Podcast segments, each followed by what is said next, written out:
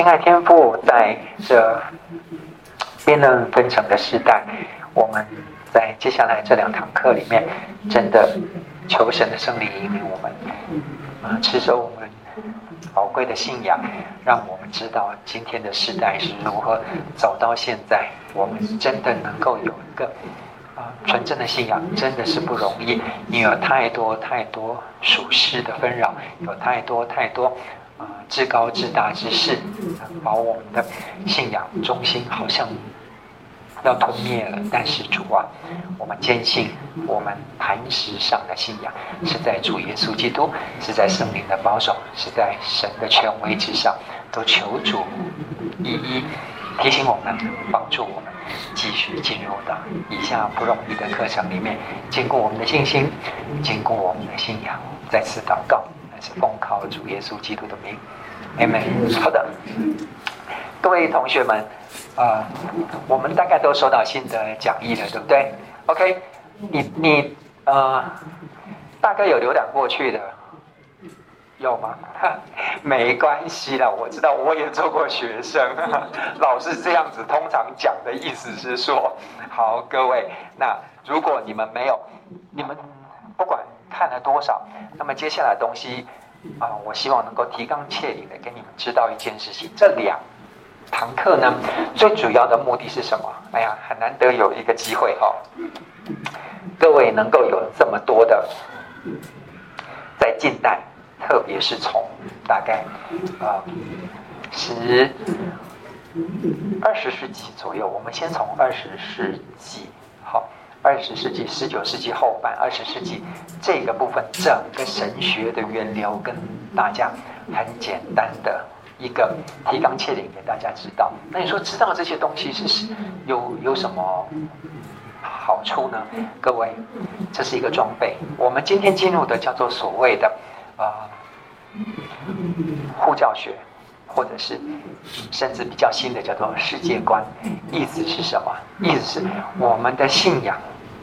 我们在讲的特别，我们的信仰哦，号称是福音派，福音派的信仰里面，如何在这一百多年里面的话，面临什么样的冲击？你知道学界，知道呃，哲学界、神神学界的话，风起云涌有多少多少多少的现代的神学，不断的一直在这个跟我们的信仰一直在。拉扯之间，哈，要维持越来越传统、越来越纯正的信仰，真的是不容易，非常的不容易。因为太多世间的东西的，现在所标榜的任何东西都是反，不要说是反基督教的，甚至是反我们的比较福音派基要信仰的一些元素的话，那他是怎么走偏的呢？很多的时候。我们从今天开始要进入的是，其实从知识分子里面的呃整个反思，一直到固守信仰，到最后的话，因为外面的冲击实在太大，想要跟外面打破一个呃樊篱，跟外界有接触，跟知识界能够让知识界的人。接受我们的信仰，好，那个老掉牙的信仰，基本上到理性主义之后的开始就不断被冲击。希望能够找到一条路，能够跟世界对话。很可惜的是，这个突破口没有守住，反而是让世界上所有的一些学界、所有的一些啊理论、所有的一些，包括社会学、文学、包括伦理学等等的，全部进到我们教会界里面，然后。有点像是你的城门被突破了之后，洪水冲进来，里面把里面的东西啊搞得这样子是全部都是一窝汤在里面的。到目前为止，就会变成各家纷纭，所以现在变成说，所有的呃学说、所有的理论，一直到现在，甚至你说真正已经固守的那个传统信仰，我们真正的信仰的元素在那边。在哪里呢？好像到目前为止，更多更多外面的东西进来之后，没有人再跟你坚持说传统正统的信仰是什么了？我们现在只能说谁谁谁讲什么，现在流行的讲的什么？这现在的最最呃讲是说信仰的本质是什么？然后信仰的用处是什么？我们今天能够在教会里面得到什么东西？我们的应该怎么相处？等等的这些越来越情境化、越来越实用性的这些东西在这边。那真正神在哪里呢？神。我们现在已经变成说，我们就是神，神就在我们中间。真正的神，他是他的呃超越性已经不见，他现在最重要的是人性的关怀。最重要，神对我最重要的是什么？最重要的是，神不是只有在那边做生意，神是要对我有好处的，要照顾我的，要爱我的，要终极关怀我的，对我有好处的，我才进教会呀、啊。神其实是这个在我们人中间的这个部分的话。完全已经到这个部分来了。那神的超越性在哪里？那个都是老掉牙时候讲的这件事情。OK，这才是这一百年里面发生的事情。好，我大概一个轮廓给大家知道说，那么是怎么从一个神本的信仰，慢慢的走到现在是各家纷纭，所有的各家学派里面到底在讲的很多的是标榜是我们基督教的。学者，我们基督教的神学派别里面所出来，各位等一下，呃，慢慢看到有一些你们会觉得是说，哇，现在大家一直在实行，在在大家他的书一直不断的在重新出版啊的一些神学家，哇，大家就觉得说朗朗上口，然后那个呃，觉得是说，哇，这个好像很出名的一些呃神学家，你会发现。原来他其实，在我们不太清楚的一面里面，我们标榜的某些东西，好像觉得大家啊、呃、很受用的这些理论之外，它有其他一大块，是非常非常让所谓的正统的信仰的神学家，呃，很惊讶、非常担心的一些事情。那我想说，我们先把。这两堂课呢，所需要先立定的哈，有几个重点，先知道是，呃，我们不是要去批判，我们不是要去讲说，呃，到底这些人是怎么多多可恶，这些人是多么的糟糕，这些人是多么怎么样？我我想说，从这本书的作者，我觉得是。非常不容易的，他他是纯正福音派信仰里面出来的啊、一位宣教士作家，里面他一辈子的书非常少，这一本算是非常非常经典，而且是非常非常详实的。神使用他写的这本书之后，他很快就过世了。那么这个能够代表的啊，简和培，他在这个时代里面能够很简。单扼要的把这一个源流，我们如何在我们福音派的信仰里面，在这个归正宗的信仰里面，然后里面所面临的在教会里面所面临的冲击，很简洁的把它简单的介绍给我们。所以各位讲义，你们有时间就回去看好不好？那我会尽量在这两堂课里面把这个整个源流让。大家了解，让大家知道说，原来我们今天所说的、所听到的一些事情，原来它的源流是因为这样子的。你有一个概略性的了解，你就能够在这个时代里面至少有一个护教性的知道，是说，那么到底我们坚持应该坚持的是什么？那么有一些随风逐流，有一些非常实心的讲法的话，那个不见得是。嗯，大家喜欢，但就是一定是正确的这个部分的话，哈，我姑且用所谓的正统或比较呃偏离的这个部分的话，是希望能够做出一个让大家能够在这个取决里面知道有一个立场是可以去采取的这个呃部分，好过于是说所有的东西那进来他说，可不是那这样子对吗？葛牧师这样讲对吗？葛牧师这样对吗？这样对吗？我跟你讲，每一个每一个神学家今天出现的每一个神学家，他比我们任何一个人的文采，比任何一个神，我们讲的神学头脑什么的，那个学问都是高到顶的。你要跟他讲这些东西，要讲说他对的正不正确的话，他所说写出来的书，他所有的这些东西，都把你还没问的问题全部都已经掩盖住了。现在的情形就是这样。那我们能够把握那个信仰是什么？我们回到。回到原始正统的信仰里面，我能够采取的一个态度就是，我们就这本书上面他所提出来的事情，我觉得他很整全的一个部分是，他可以介绍一下每一个神学家，哈，里面提出来的神学家，他的立论基础是什么？然而他在后面会把这个神学家，他里面跟我们。正统信仰比较的偏颇的地方是什么？他也举出来。我想这个部分的话，把握住的话，那大家就比较不会有那么多的批判性，那么多的呃，觉得是说呃，都是在讲别人错，都是别人错，都是别人错。那那个那个，难怪你们基督教信仰越来越式微，没有人。现在就是要共和，现在就是要每个人都对，每个人都有他的理由，这样子大家才能够。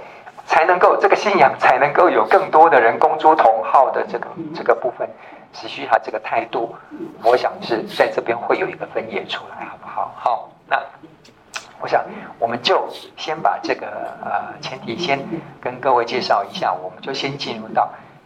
啊，认识现代神学这本书呢，中文中文的名字呢，其实有两三个，但是我想是说，我就取认识现现代神学这部分，它的意思就很清楚，就是认识现在所有的基督教信仰学说的源流哈。那么里面的每一个每一个呃神学家，你不见得一定要去知道说这个什么呃。处境化神学是什么？这个取神，那个神话的神学是什么？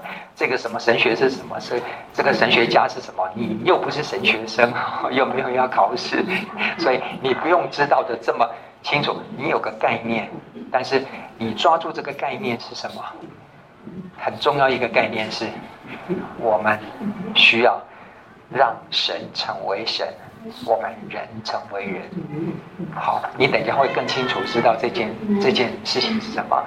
最主要的神学源流是我们把神应该在的地位，我们把它慢慢的，因为世俗的需要，因为学说的需要，我们要把神降格拉下来，让他亲民，基督教才会有人信。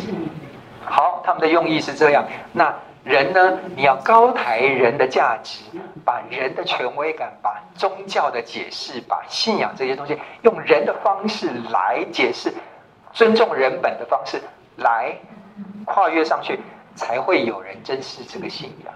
OK，我讲的这个东西是不是有点谬论呢？意思是现在的情况就是把神拉下来，把神高，把人高抬。把神跟人的那个权威性，那个那个神跟人的那个区别的话，把它弄模糊掉，这样子的话，这个基督教才会有人信吗？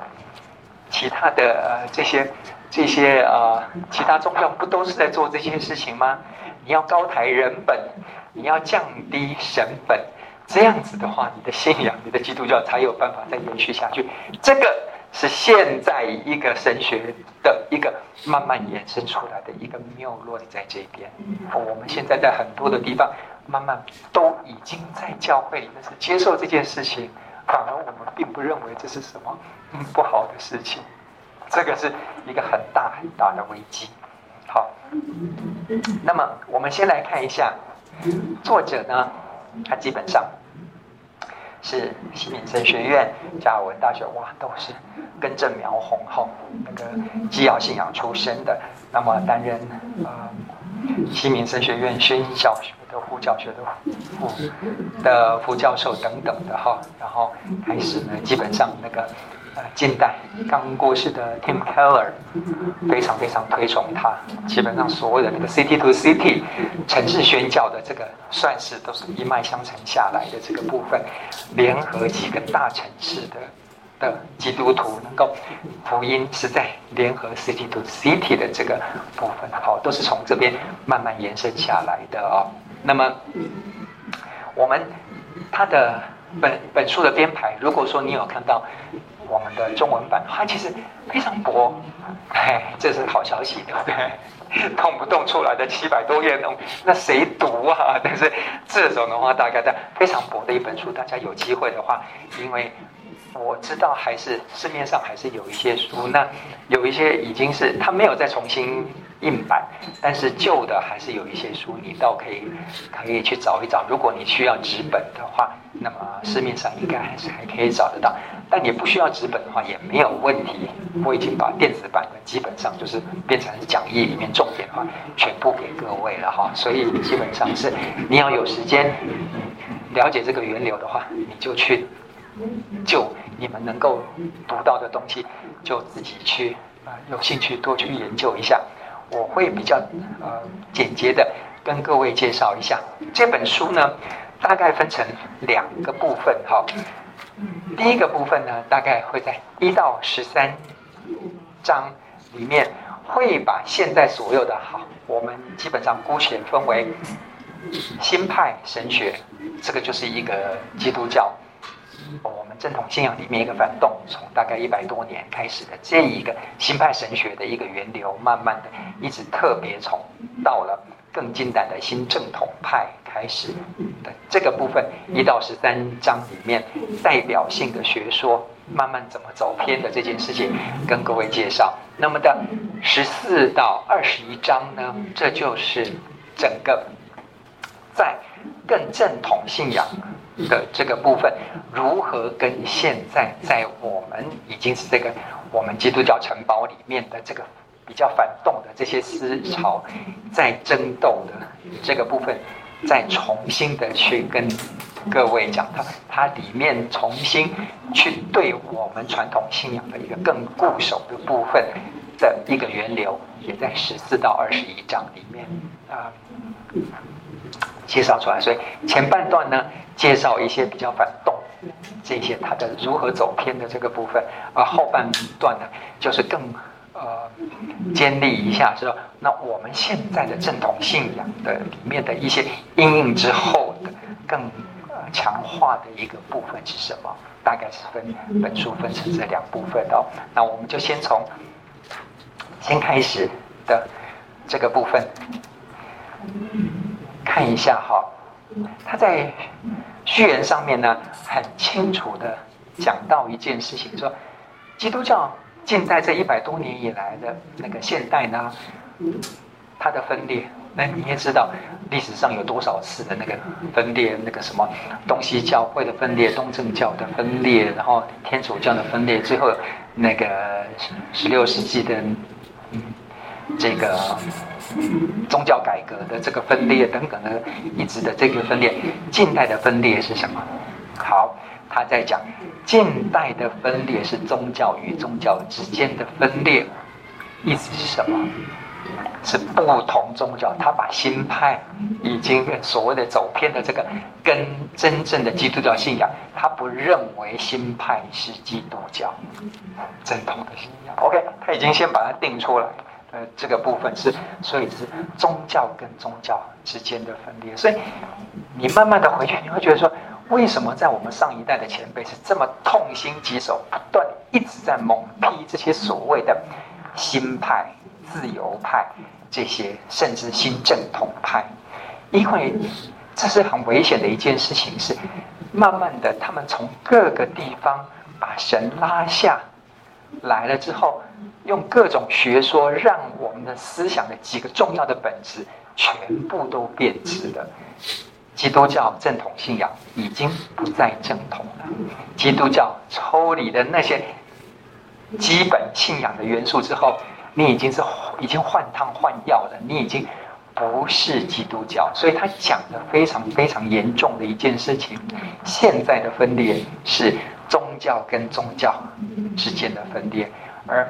这个分裂呢，最主要的就是基督教跟新派，或者是宽大主义、自然主义，或者是自由主义的这个分野，他清楚的就定出来了哈。所以，我们从这个部分，那所谓的好，那葛牧师，大概你要不要给我大概清楚的了解一下一到十三章里面的哈所谓讲这个反动这些这些所谓的新派啦，或者是到后面的新正统派啦，这些所谓另外一个宗教，它的。重点是什么？他的给我一个概念，那我就简单的跟各位讲，新派的这个部分，基本上就是一个人为的神学，不是神启示的神学，这样子了解吗？我们从人能够接受的方式，不管是理性，不管是我们经验。不管是我们设想，不管是神学，不管是哲学，不管是文学，各方面，我们发明了一种说法，来让基督教掐头去尾，把它削筋错骨，然后让它合在现代人能够接受，让基督教有这个影子继续存续下去的一个做法，大概是这样，所以就叫做这些叫做人为神学。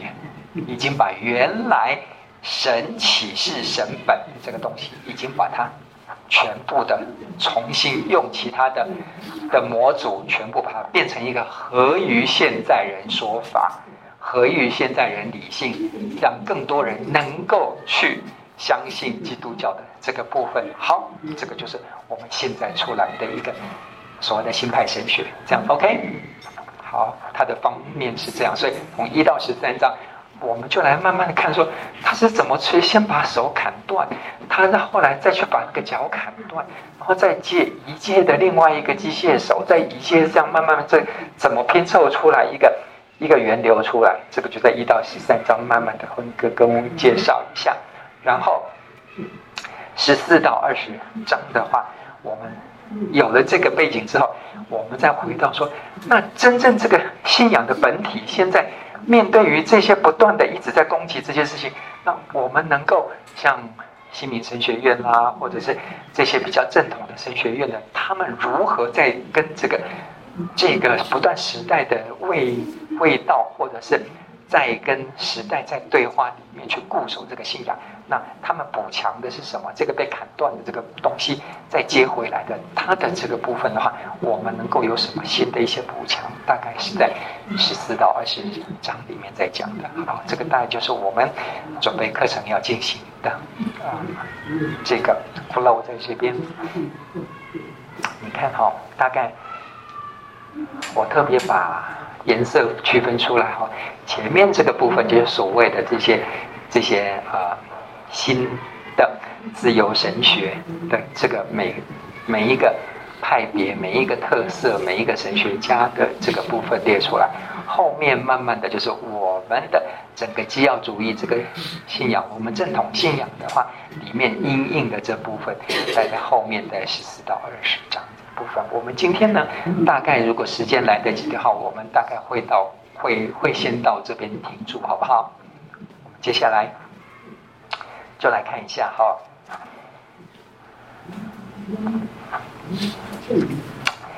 这位第一第一道端出来的这个绝对是掷地有声的哈，卡尔巴特，大家应该应该都多多少少有听过哈。这位呢是开创了近代所有的在新派以后的话，整个。很特别的一个角色，他原来尝试的一点是，这卡尔巴特，他是一个德国的神学家，你很年轻时候就发迹了。一九一九年的时候呢，他写了一本那个东西哈，真的叫做《掷地有声》，分量很够哈，那一直在不断在写，这已经要写到八千多页了哈，那个。八千多页，你觉得那个掉在地上不会有声音吗？还不断在写，所以那个掷地有声的一个部分是另外一个是他写的什么罗马人书注释，注释书哦，这个注释书把所有的这个一个是最具教育性的罗马人书的这本书呢，一九一九年，他才大概二十五岁左右，很年轻就发迹。这本书一出来，全部的基督教界，包括德国的思潮，全部引为轰动。因为他的文笔实在是太强大了，他的神学头脑，他的整个文笔的话，里面所有的东西是跳脱所有传统，而且能够是，你很难把一个罗马书、罗马书注释。能够写到是当代的人，所以包括呃没有什么宗教背景的，看到的里面所写的这些跳脱的这些文笔的这这些，他的文采是非常非常丰富，所以是基本上是很聪明，然后文笔很好的一位一位作家哈，卡尔巴特。那么 他整个家贫如潮，然后从这个时候呢就开始奠定了他在。呃，基督教界的地位，给他的一个名字叫做什么？维基神学哈，就是或者是巴特神学。到后来发展出来的新正统派，特别给他一个名字叫做新正统派哈，不是新派，是新派以后的新正统派等等的话，就给他非常出名的一位人哈。一开始的时候。你看哈，那么我们的作者怎么样来介绍他呢？他讲义上面就是从他的各个部分，你要知道，他一个人之出名哦，他能够在那个神学界奠定地位，他基本上有一个标榜的所谓的维基神学。可是问题，他在其他的这些整个我们所熟悉的。我们如果要了解这个一个信仰的中心，譬如说像是啊系统神学，但是你系统神学里面就有很多的分类，对不对？基督论啊、神论啊、三一论啊、人论啊、罪论啊、末世论啊等等的这些的启示论啊等等这些论里面的话，它全部都有涉猎到，所以你很难去跟他讲，就说去跟人家讲说，那巴特就是什么？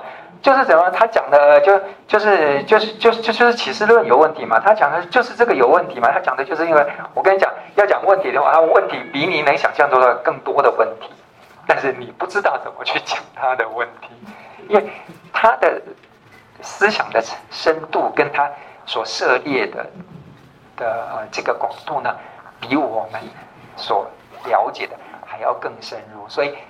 很不容易去跟他做争辩，然后特别他的定义是要去拯救基督教，从新派手里把基督教救出来。所以他对新派来讲的话，新派本身就是个反动，但是他最大的心愿是新正统派想要去更正新派的的错误，然后把。传统信仰，把正统信仰把它更正回来，他的原意是这样。可是问题，他用的方法，他所有在做的这些，并不循着原来的正规，他用他自己非常聪明的方式里面去变体出来的这个叫做新正统派，结果弄到最后是外界的人，他们都会觉得哇，新正统派是一个基督教里面的一个新兴的一个一个神学派系。对于传统的我们固守信仰的这个派别来讲的话，我们认为新正统派跟新派是没有什么区别。最重要的是什么？你把神的权威性拉下来之后，不让神成为神的这个部分的时候，你把解释圣经的权威放到人身上去的时候，你不管怎么努力。都是白费的，这不是一条正确的道路。好，所以新正统派呢，我们可以大概的去了解一下。好，他的原来他用的方式，我想是说，呃，大家能够接受就慢慢的听下去，不能够接受你也不用太勉强。好，他传统的他不会，我们认为说。圣经神跟我们的启示最主要的启示是什么？是觉得从神来启示自由拥有启示的这件事情。我们能够认识神，是因为神启示我们嘛，对不对？可是，在新正统派他们出来，他们会觉得是说，我们怎么这样去用更人的方式，更更那个学界所有的这些人。啊、这些实心的一些哲学家啦、文学家，他们会觉得说，你们基督教实在是，这从理性主义开始就已经被打入冷宫了。说什么叫做神的启示？这个神有那么霸道，你连你自己的证的存在都没有办法证明，你还要跟我讲是说你启示的是绝对真理，然后要我们相信这是绝对真理，早就已经被丢到旁边去了，甩到几条街以外了。所以你如何跟这些时代对话呢？慢慢的，在 新派之后，在新正统派，卡尔巴特他提出的一个很重要一点，基本上是。他把他什么？他把这个比较超然的属神启示的这个部分全部拿掉了。他也他也希望能够时代跟时代对话，说好，我们先不要讲那个那个自有拥有拥有的那个没有办法证明的那位神，我们就用人的方式能够做的什么？历史上这位神，或者是神的启示、圣经的真理的这个部分的话，我们怎么去了解？用我们的头脑，我们用辩证的方式来去把真理辩出来。辩证的方式越辩越明，是是而非是非而是的这个辩证的方式，这个是西方至少在理性主义之之后，他们所推崇是可以用逻辑的方法。去用辩证方式，能够希望从辩证方式里面去辨出这个神奇是真理的这个福音的原委在哪里，走的路线是这样子。可是你要知道，这是一条不归路，因为当我们的信仰里面那个超然属神、那个超自然、超理性。超过人类能够理解那个方式的那个东西，你把它全部抹杀掉之后，我们的信仰开始就已经走入了一个合于理性、合于解释、能够用辩的方式的这个信仰才是真的信仰的话，你把你的格已经降到这个部分的话，你就走上了一条不归路，你永远没有办法跟另外一个人用辩证的方式辩出神在或神不在，你同意吗？但是这条路慢慢的就已经开始走出来了，所以任何的一个超越的主体、超越的历史这个部分的话，全部都要归在于人所能够辩证、所能够知觉、所能够有这个逻辑攻防的这个部分来去来去做一个平台，这个。时代的学者是可以接受的，因为学术界他们有他们自己的规范，他们有他们自己的语言，是说你要写论文，你要干嘛？他们已经走出一条路，是至少科学可以证明，至少经验可以证明，至少在我们可以理性了解的层面，大家可以攻防的这个部分的话。这是他们能接受。好，我们把我们的信仰降在这个层次里面的话，可是至于那一些没有办法解释的那一些神迹啊，或者是里面的一些发生的一些事件，没有办法解释的一些圣经里面这些事件怎么样？全部把它拿掉了，所以这个就变成一个信仰里面非常大的真空出来了。这即使新正统派想要救。基督教，他也是没有办法走入到另外一条死胡同、不归路里面，很可惜的一件事情。哈，所以基本上，那么在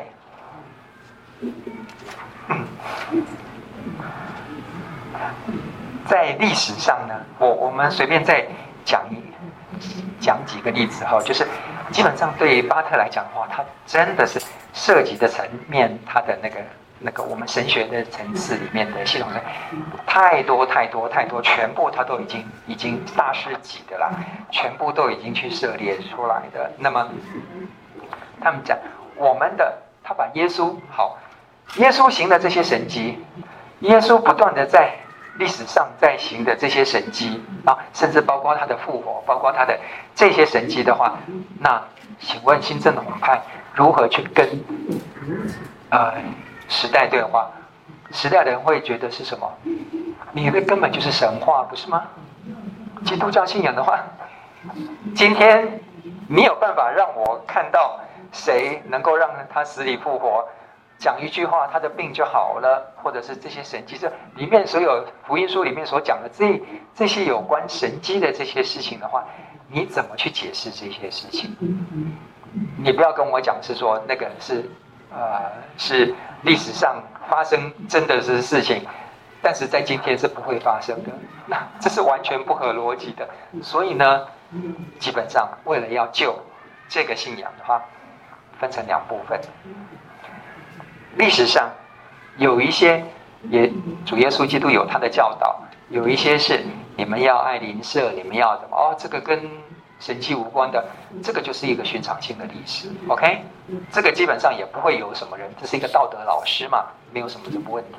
可是问题，如果在里面有一些神迹，有一些走在海面上，甚至有一些像什么呃处女怀孕生殖，呃这些。这些事情呢，特别是复活这件事情，马特他讲说，他把它分成两个，一个是普通历史，另外一个是超然的历史。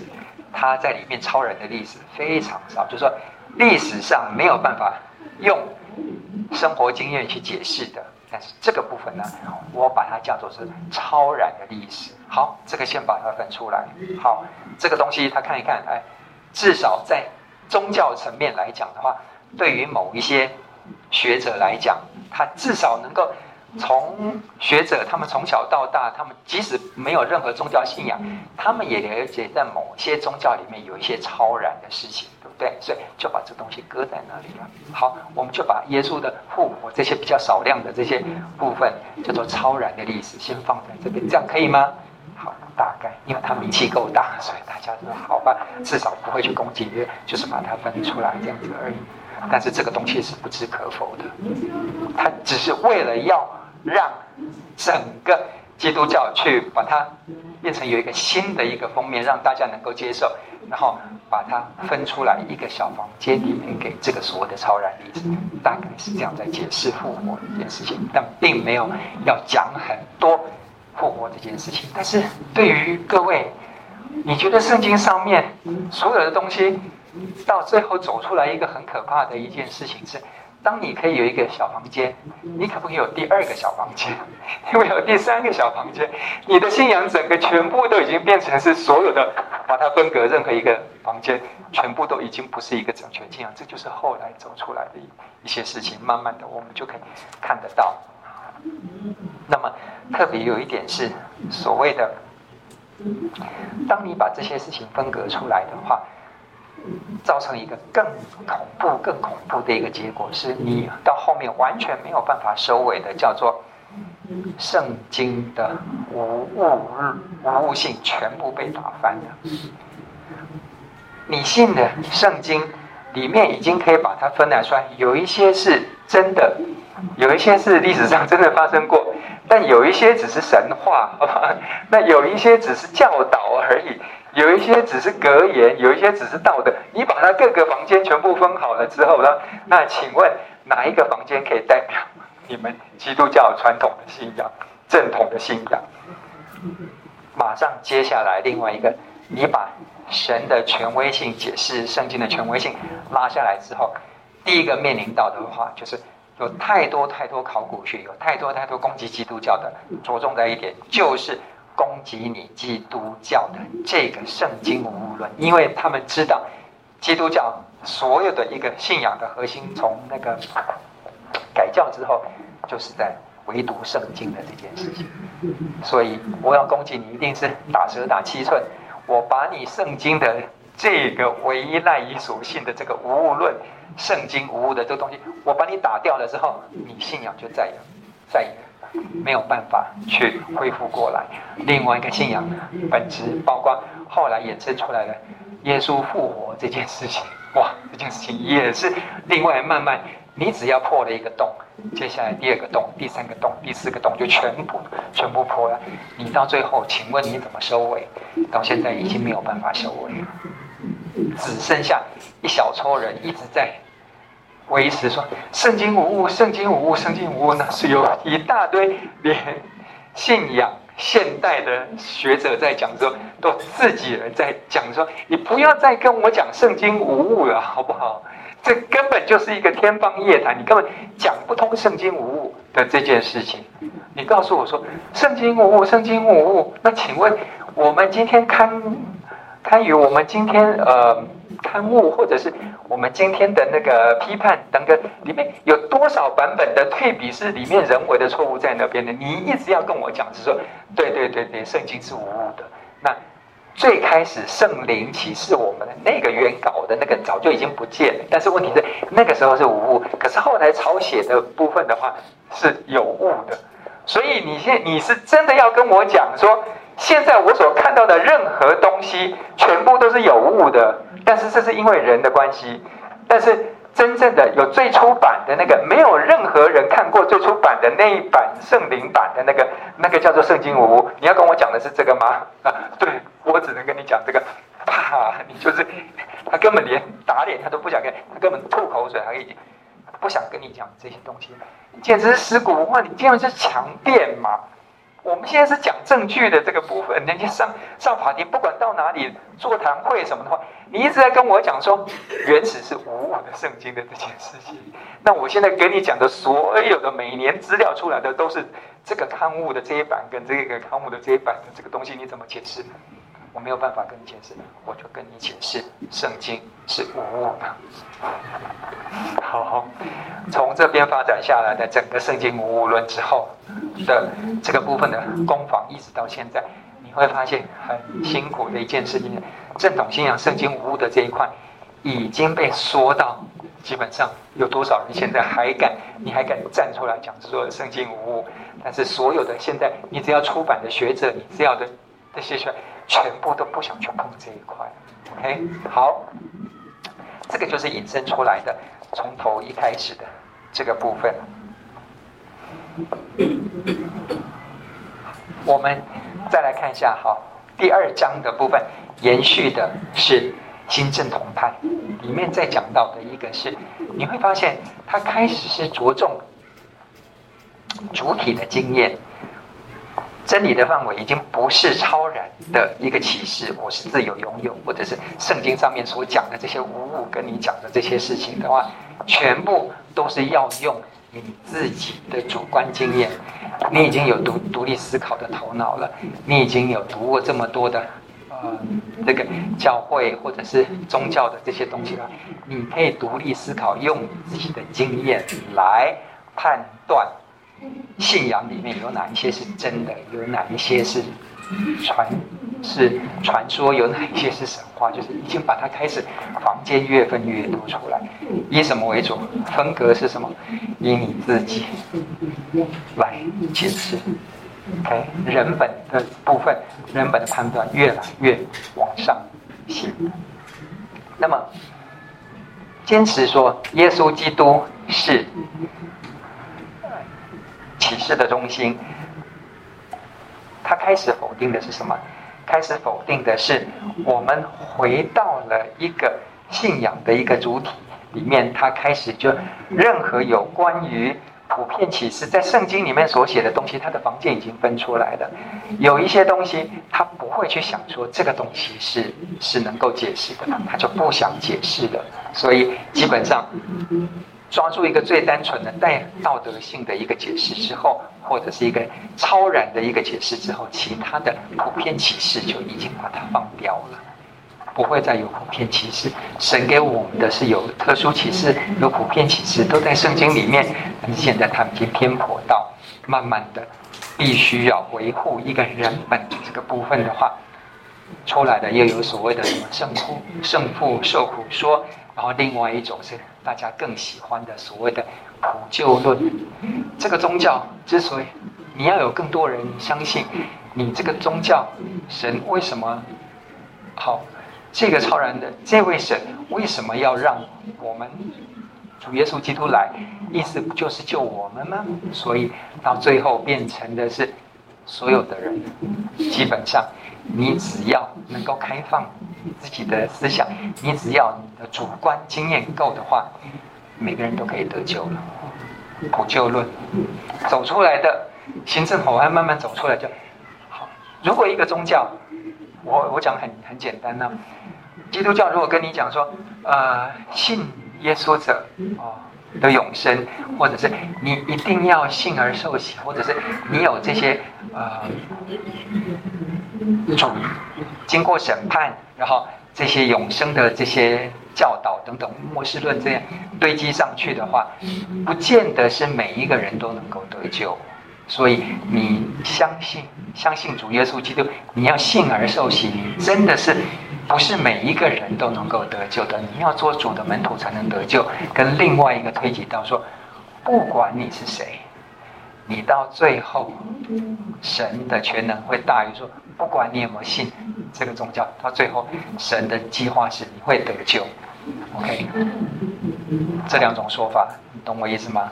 你觉得比较比较合大家现代时代的人的胃口的是哪一个？当然了，对不对？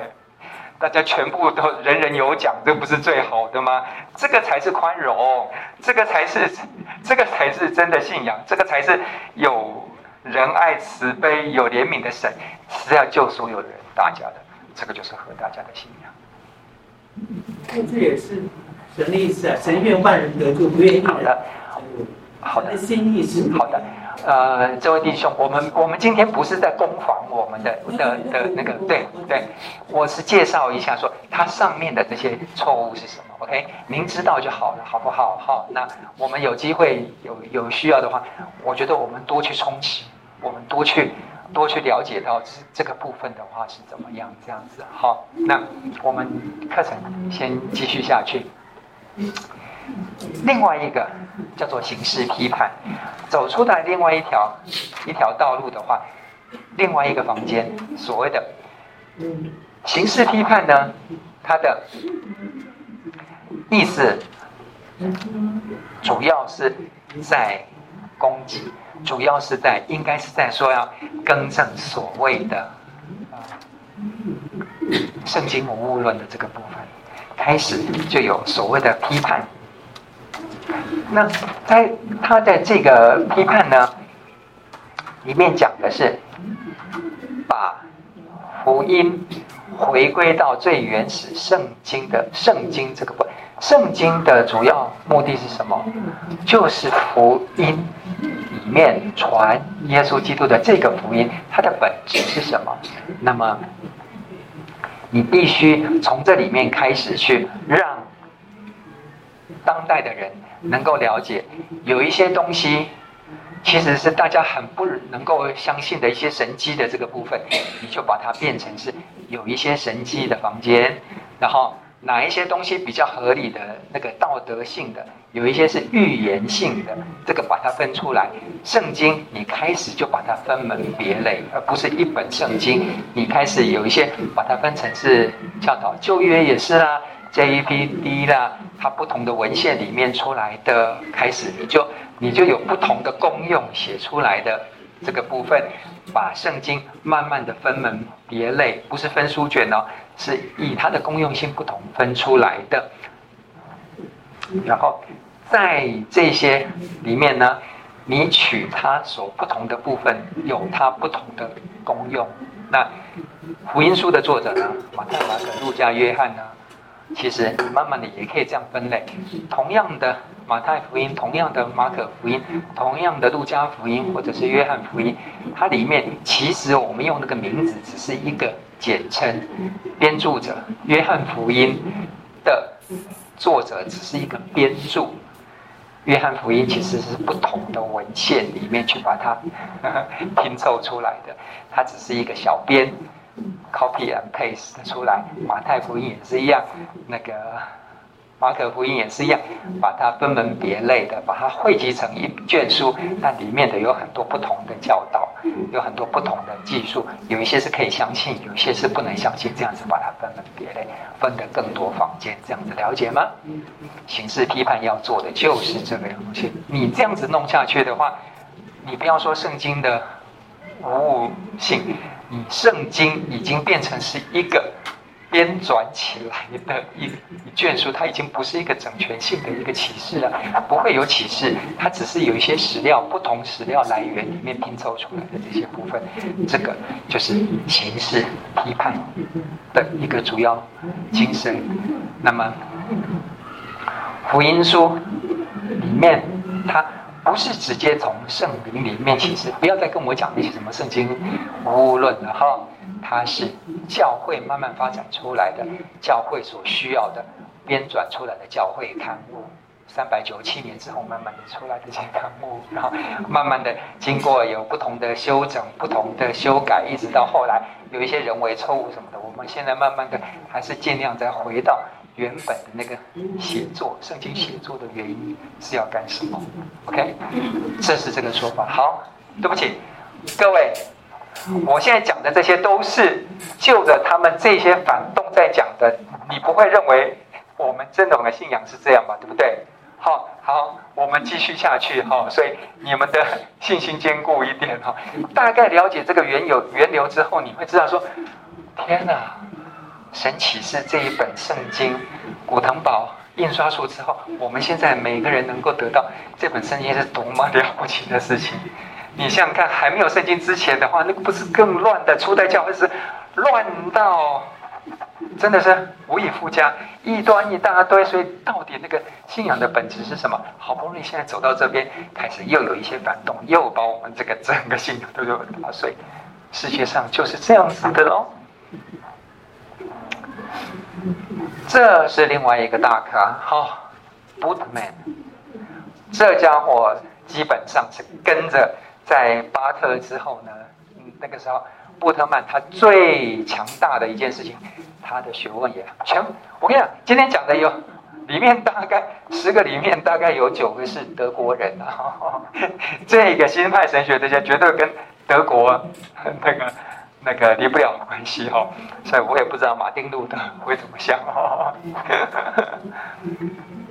最重要的一件事情，大家有听过去神画画，对不对？好。重点是什么？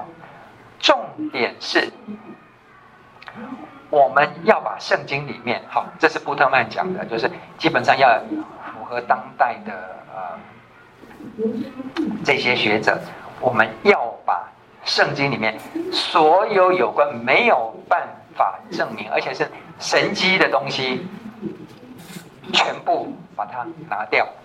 那个只是神话，那个只是为了要传福音，为了要延续这个信仰里面所讲出来的一些神话，跟我们所讲的希腊神话，跟其他那些神话，这是属于基督教的神话，包括所有的神迹，全部都是所谓的神话。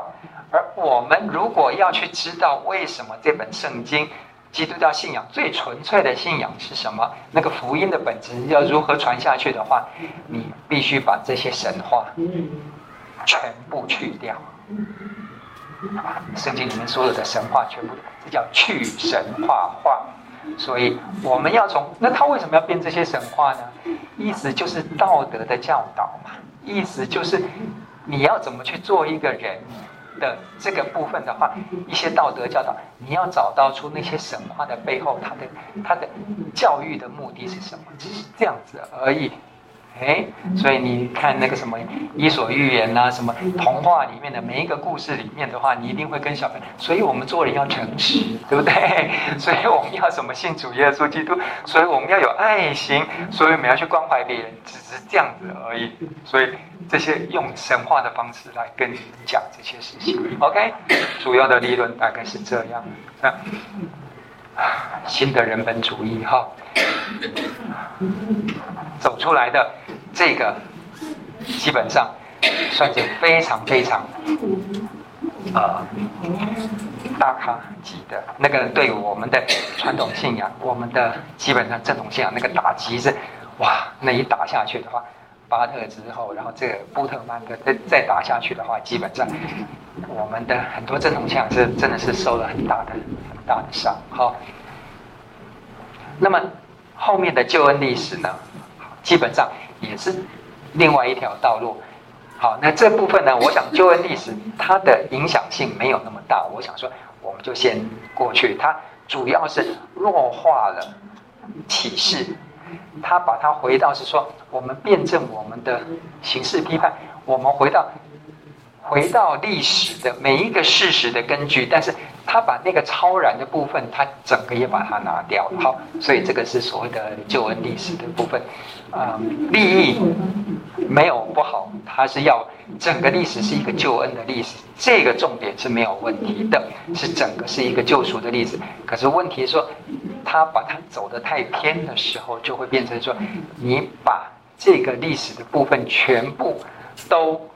按照的这个训诂，或者是按照历史的批判的这个部分走下去，但是神的那个临在，神的那个那个权威，神在解释这个部分的话，他完全他就比较没有去去讲出来，所以变成说人就非常以历史人本为主的这个部分，就这样子走下来。好，这个是救恩历史，世俗化神学呢？这个人你认识吧？对 对对，对对对对，就是他。OK，非常出名，对不对？你会发现啊，他有问题吗？因为基本上，你会觉得天哪，他什么问题？他连生命都牺牲出去了。你看写的可歌可泣的那个狱中书信，那个那个那个反对反对强权的，那有什么问题？好，他那方面没有问题。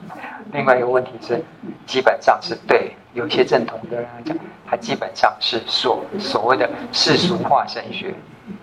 教会跟教会是一个入世的组织，它没有什么神圣性的东西。神基本上不是在天的，神是在我们中间的。意思是什么？教会。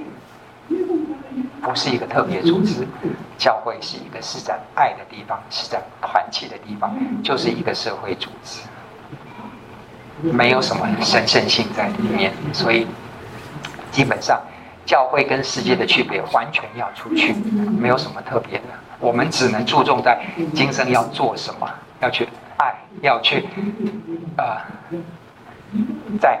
世界上成立一个团体，这个团体就是属于人的这个团体的部分，服务世人，然后基于呃圣经的一些道德教导，我们不会不要把神跟人的区别区别开来，神就是在人中间，哎。教会就是属地的一个组织，把所有的神圣性、超然性全部都把它拿掉。哇，这个我们比较没有没有去强调这一点，所以这就慢慢走出了一个非常入世的一个，你跟一个慈善团体，你跟一个一个反抗反抗的团体没有什么太大的区别，这就走向一个世俗化的神学。好。情境化的理论呢，慢慢的你会发现说，原来所谓的这个情情境化呢，其实跟这个世俗化神学的这些都有异曲同工之妙。越来越注重人的感受，越来越注重人的功用，越来越注重人的部分。基本上很重要的一点是，Agape 这个爱。是所有信仰的中心，爱是中心，哎，听起来没什么错，对不对？为了爱做任何的事情都可以。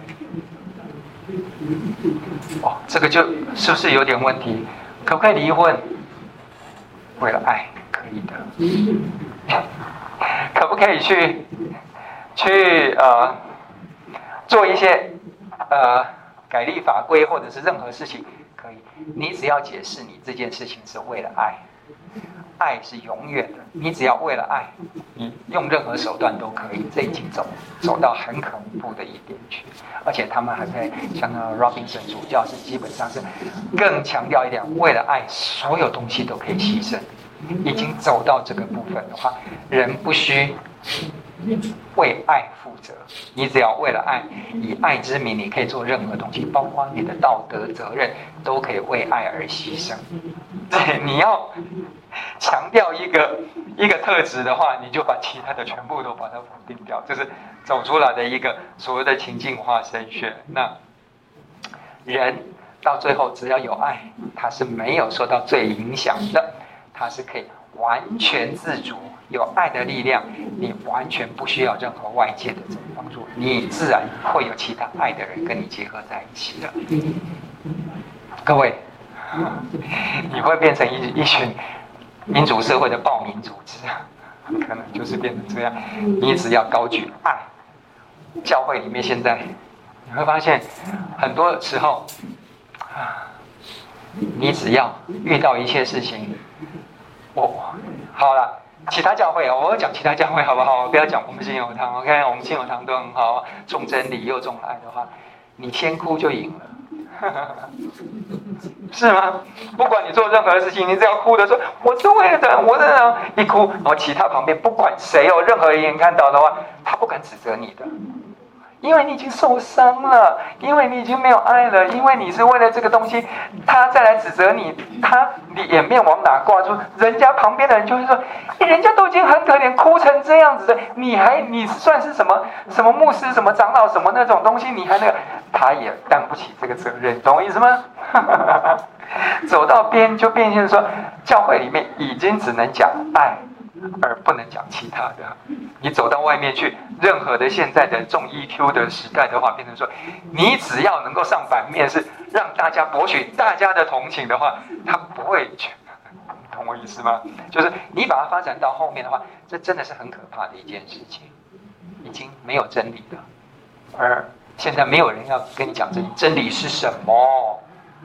我已经受伤了，情绪是最重要的。OK，好。那么，呃，Mortman 希望神学哈，所以我想我们好希望神学这个部分呢，基本上是把神跟我们的功用，把它神基本上他把它神从历史跟现代抽离了，神也跟我们一样有一件事情相同的什么？神同样在时间的潮流之中，神不是超越于时间之外，神跟我们一样是同样在时间潮流，而且特别重要的一件事情是，神的未来跟我们的未来一样是未定的，所以我们真正能够确定神是未来的神，是在。未来是有充满盼望，是有充满复活，未来是充满乐观的。你现在世界大战，你现在有各种苦难，你现在有这些的，这个都是现在的一个现实情况。但是神会在未来把我们带到一个非常乐观的一个。情况里面去，这个叫做盼望。好，我们讲的，把它讲的比较浓缩一点的话，基本上就是未知的神跟未来乐观是放在一起，所以受到很多当时战后啦这些慢慢的在很凋敝的一些的人心里面，有一个很强的一个希望神学在这边，所以这个是所谓的。希望神学，神只是属于未来，而且慢慢的随着时间的演动，你会看到神会有一个演化上去的这个部分。你要超脱现在跟之前的历史上的这些伤痕，到未来去，这是他提出来的一个啊盼望，好，叫做希望神学。那这个部分。呃，对于现在在受苦受难的人来讲的话，你觉得说有没有有没有很大的激励性啊？还蛮还蛮鸡汤的，OK，所以会会让你会对未来充满充满信仰，充满盼望。好的，那我想是说，我们接下来第九章呢之后的呃历史神学呢，我们知道。Tannenbaum 的部分，我们下个礼拜再介绍，好吧？OK，好，我最后再跟各位 recap，你想想看，今天我们所讲的一个东西，你的大大大画面形成了没？现在所有的一些神学的一个理论，一些慢慢走到现在，有一个大趋势是什么？就是人的部分越注重人的这个部分，我们用我们的方式，我们用我们的希望，我们用我们想要的方式去塑造我们的信仰。OK，基督教本来就是一个让我们大家觉得更好，大家觉得更有希望，大家觉得更能够接受的这个，这个才是我们要的基督教，而跟。真正的从以前讲上来的所谓正统基督教那个神的灵、神的超然性、神的命令、神的权威的这个部分的话，全部把它拿掉，那是不受我们喜欢的。这样了解吗？大原则就是这样，慢慢走到现在。那产生现在的问题是什么呢？各位可以回去想一想，好不好？我们下个礼拜再继续哈。我们一起祷告，亲爱的天父。我们真正固守的信仰是什么？你自己在圣经里面对我们的启示是什么？求主的圣灵不要放过我们，求主的圣灵保守我们的心思意念，保守我们做你自己最忠心良善的仆人，在你的带领之下敬虔度日。这是祷告，这是奉告主耶稣基督的名，阿门。